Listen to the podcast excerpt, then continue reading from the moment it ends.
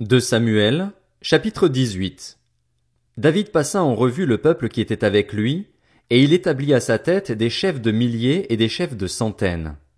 Il plaça un tiers du peuple sous le commandement de Joab, un tiers sous celui d'Abishaï, fils de Tseruja et frère de Joab, et un tiers sous celui d'Itaï, de Gath. Puis le roi dit au peuple, Moi aussi, je veux partir en campagne avec vous. Mais le peuple dit, Tu ne feras pas cela. En effet, si nous prenons la fuite, ce n'est pas sur nous que l'attention se portera. Même si la moitié d'entre nous mourions, on n'y ferait pas attention, alors que toi, tu vaux autant que dix mille d'entre nous. En réalité, il vaut mieux que tu puisses nous porter secours depuis la ville. Le roi leur répondit, Je ferai ce qui vous paraît bon. Puis il se tint à côté de la porte pendant que tout le peuple sortait, par centaines et par milliers. Le roi donna cet ordre à Joab, à Abishaï et à Itaï, Pour l'amour de moi, faites doucement avec le jeune Absalom. Tout le peuple entendit l'ordre donné par le roi à tous les chefs au sujet d'Absalom. Le peuple sortit dans la campagne à la rencontre d'Israël, et la bataille eut lieu dans la forêt d'Éphraïm. Là, le peuple d'Israël fut battu par les serviteurs de David. Il connut ce jour-là une grande défaite en perdant vingt mille hommes. Le combat s'étendit à toute la région, et la forêt fit ce jour-là plus de victimes que l'épée parmi les membres du peuple. Absalom se trouva en présence des serviteurs de David. Il montait un mulet. Le mulet pénétra sous les branches entrelacées d'un grand térébinthe, et la tête d'Absalom fut prise dans le térébinthe.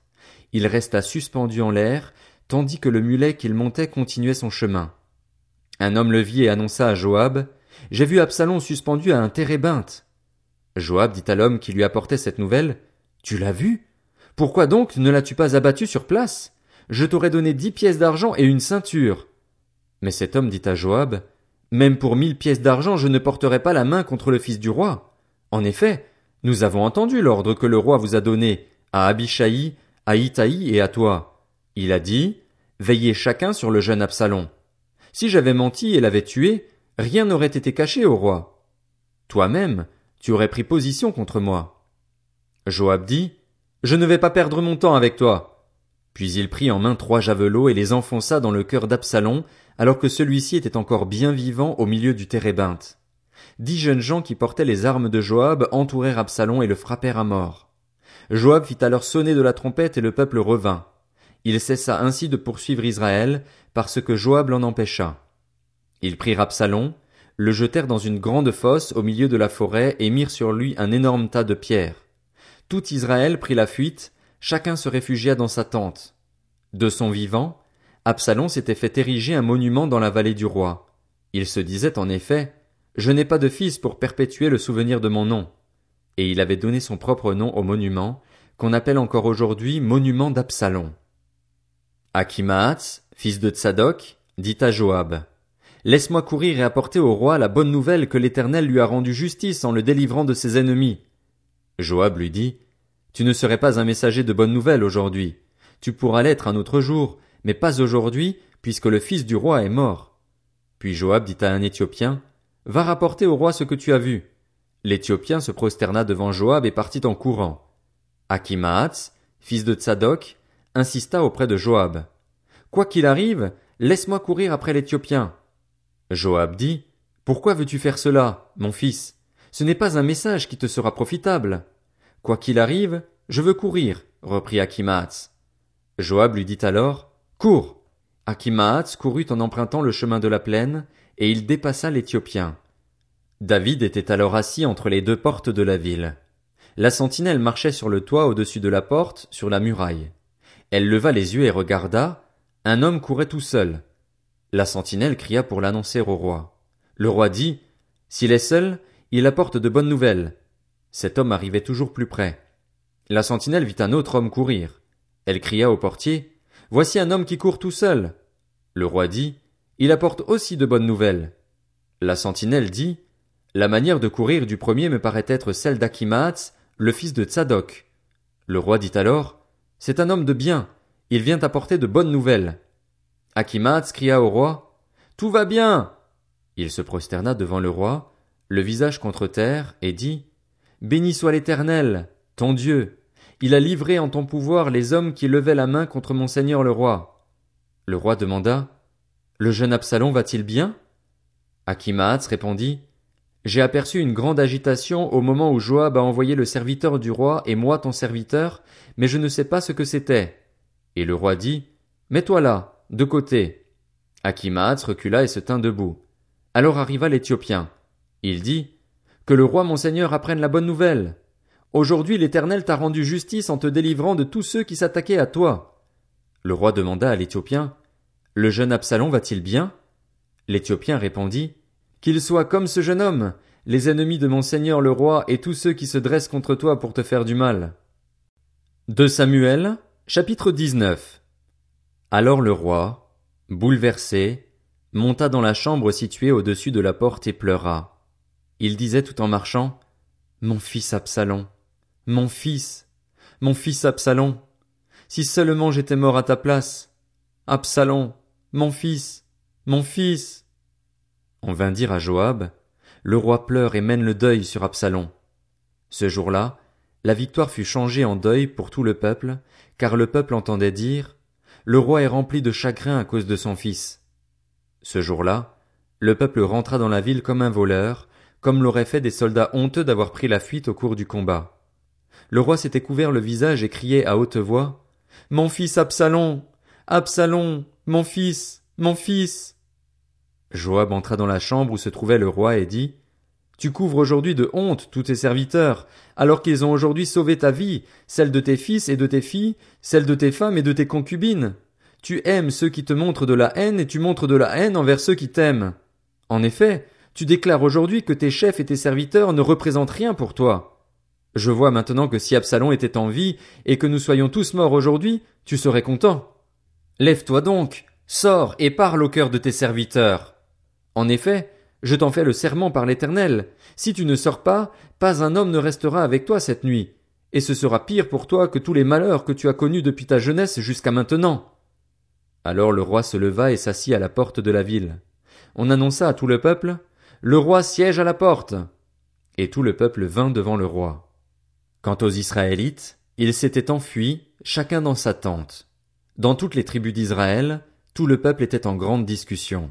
On disait, c'est le roi qui nous a délivrés de nos ennemis, c'est lui qui nous a sauvés des Philistins. Et maintenant il a dû fuir le pays devant Absalom. Or Absalom, que nous avions consacré par onction pour qu'il règne sur nous, est mort au combat.